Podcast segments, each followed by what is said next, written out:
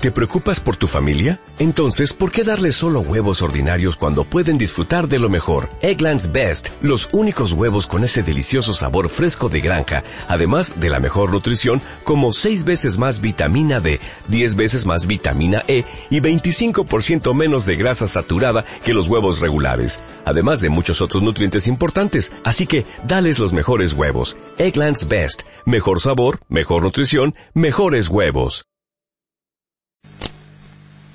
Hola, buenas, buenos, eh, buenos días amigos, buenos días Luis, eh, un gusto estar de vuelta con ustedes. Vamos a tratar de, continuar comentando algunos episodios que han ocurrido en estos últimos eh, días. Nos parece muy interesante una actitud que ha asumido la radio Centenario en cuanto a transmitir, como veníamos escuchando hasta hace un rato, la discusión parlamentaria en la Cámara de Diputados del tratamiento del proyecto de ley de presupuesto. El proyecto de ley de presupuesto debe interesar a todos los ciudadanos y las discusiones y los debates que se planteen, las distintas posturas que se asuma a nivel parlamentario son muy importantes. La ley, el eh, proyecto de ley de presupuesto no solo incluye aspectos cruciales que hacen a la vida económica del país, sino que también incluye un conjunto de disposiciones que incluso superan la vigencia del propio quinqueño y este y que hacen aspectos sustantivos medulares del derecho nacional. Por eso debemos estar todos muy atentos a ese debate, a esa discusión, a ese planteo de ideas a favor o en contra de eh, los distintos aspectos, múltiples aspectos que tiene este proyecto que casi reúne un total de 200 artículos, este, lo que lo hace a veces muy, muy difícil comprensión y de muy difícil eh, posibilidad de abarcar todos sus contenidos. Decíamos que íbamos a conversar con ustedes sobre algunos sucesos que han ocurrido en, esta semana, y a tratar de vincularlos y tratar de llegar a alguna este, conclusión final en función de los mismos. Lamentablemente se confirmó lo que nosotros presuponíamos y que hace mucho tiempo veníamos anunciando. Eh, ustedes recordarán que nosotros planteamos por vía de excepción una inconstitucionalidad, eh, la inconstitucionalidad concretamente de la ley 19.126, la conocida como ley Aratirí, ley de, eh, minería de gran porte, ley de, de megaminería. Hoy, en estos días, se acaba de dictar la sentencia número 247, con fecha 7 de octubre del 2015, por la cual eh, la Suprema Corte de Justicia, por unanimidad, termina rechazando esa inconstitucionalidad con las bemoles, con las características que pasaremos este, a referenciar a continuación.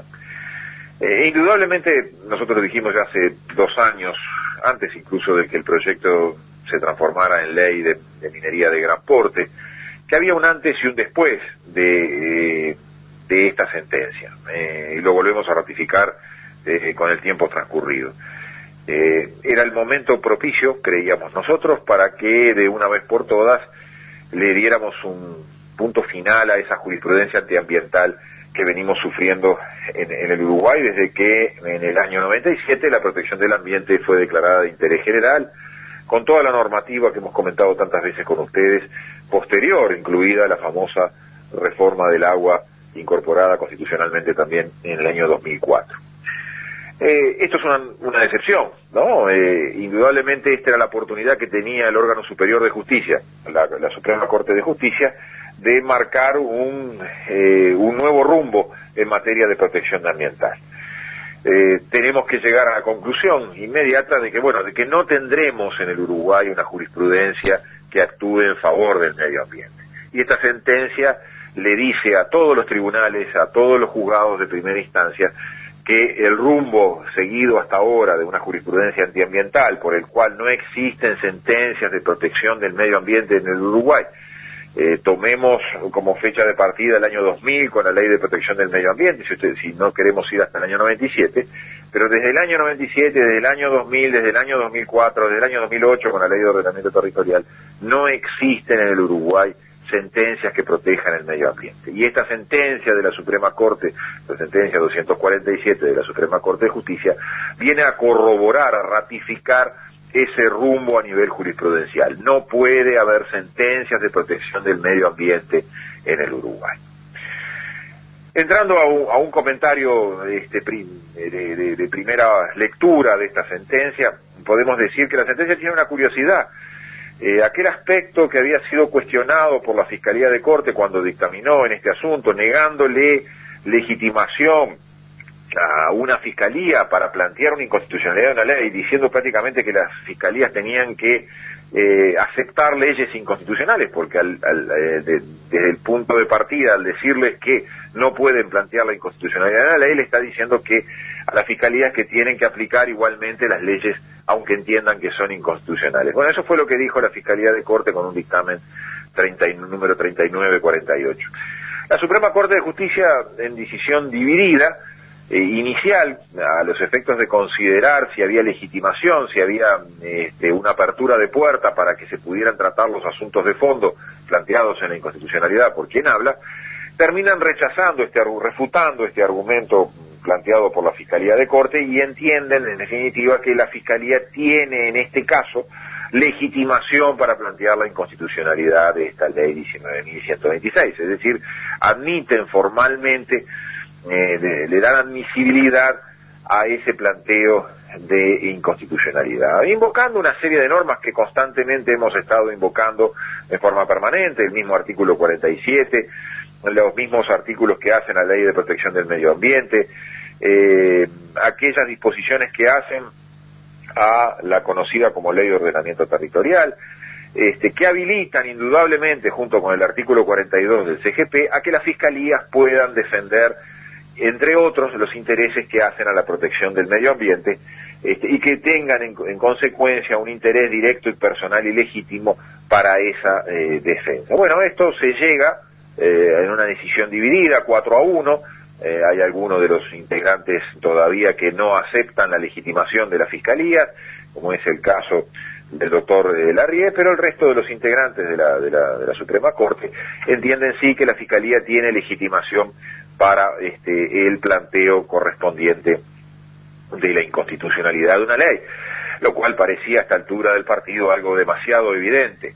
Este, lo que nosotros nos sentíamos sumamente molestos es de que desde nuestra propia casa, desde la Fiscalía de Corte, se le dijera a un fiscal que no podía plantear las inconstitucionalidades cuando se le presentaran este, ante eh, un asunto seguido en el ejercicio del Ministerio Público.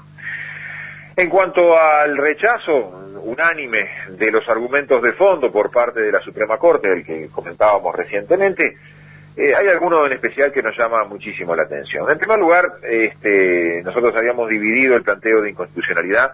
en razón de eh, tres argumentaciones este, centrales. La primera era que se trataba de una ley con, con nombre y apellido, una ley a la medida, una ley para el caso concreto. Eso había sido admitido incluso en el propio Parlamento. Eso lo demuestran muchísimas conductas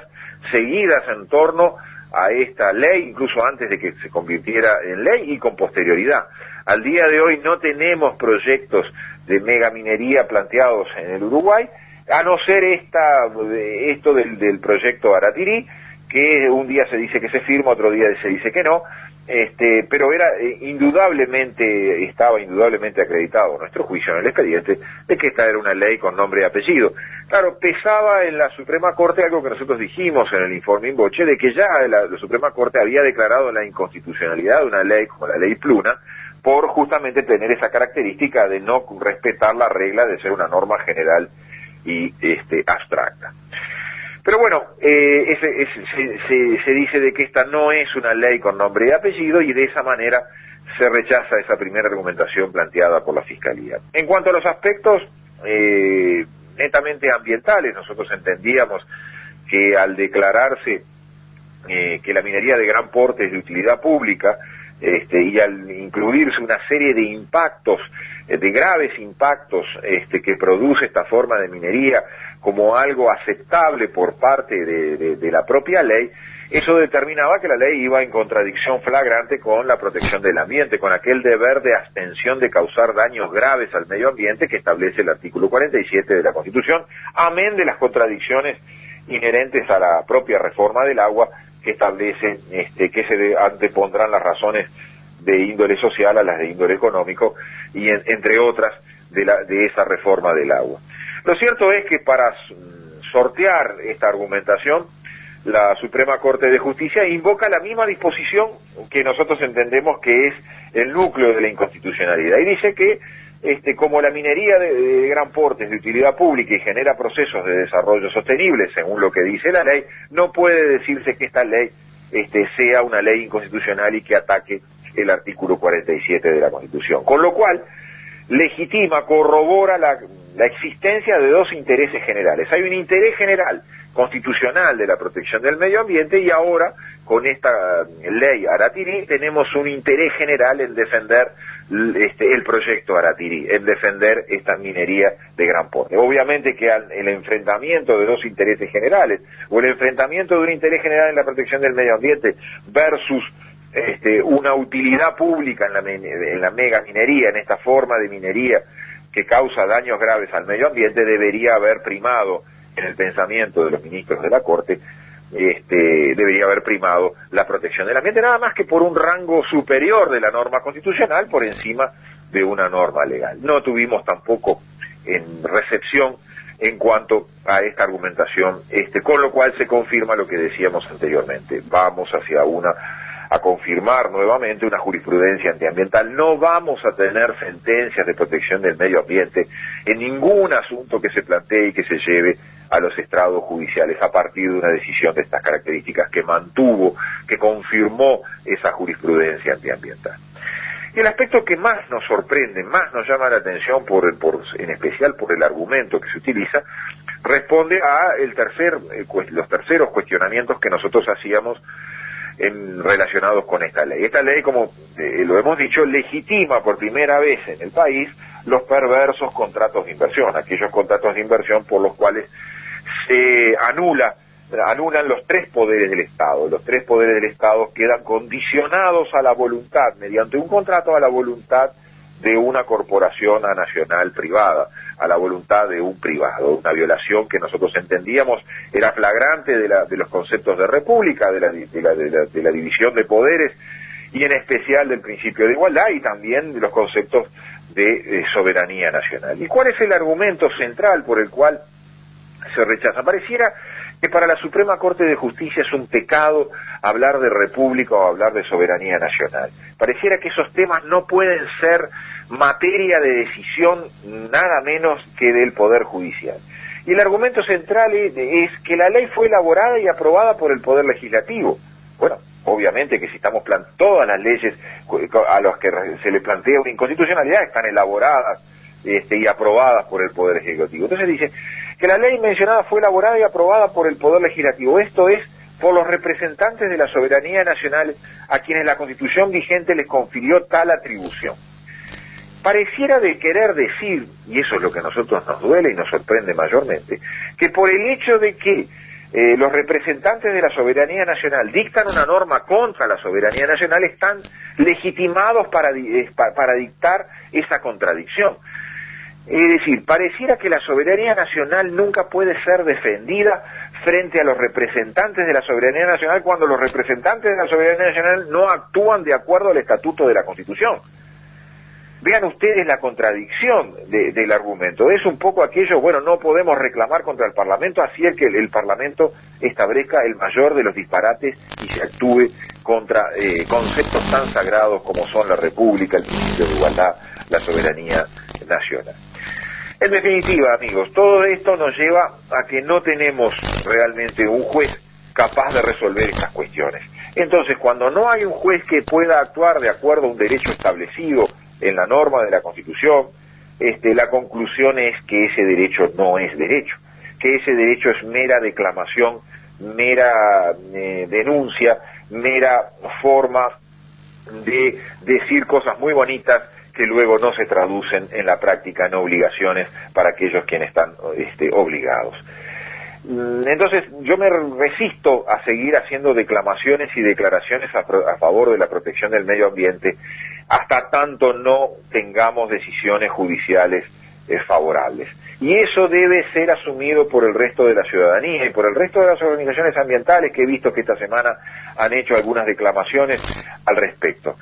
Eh, mientras no tengamos un poder judicial que verdaderamente se comporte como un poder judicial, que verdaderamente dicte sentencias en función de la protección, ya no solo del, medio ambiente, sino de la República, de la soberanía nacional.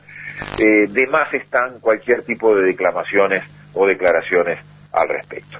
Amigos, nos seguiremos viendo el, próximo domingo. Eh, los invito a partir de las 13 horas a volver a escuchar esta discusión parlamentaria, este debate parlamentario con el proyecto de ley de presupuesto que creo que nos interesa y nos debe interesar a todos. Muchas gracias.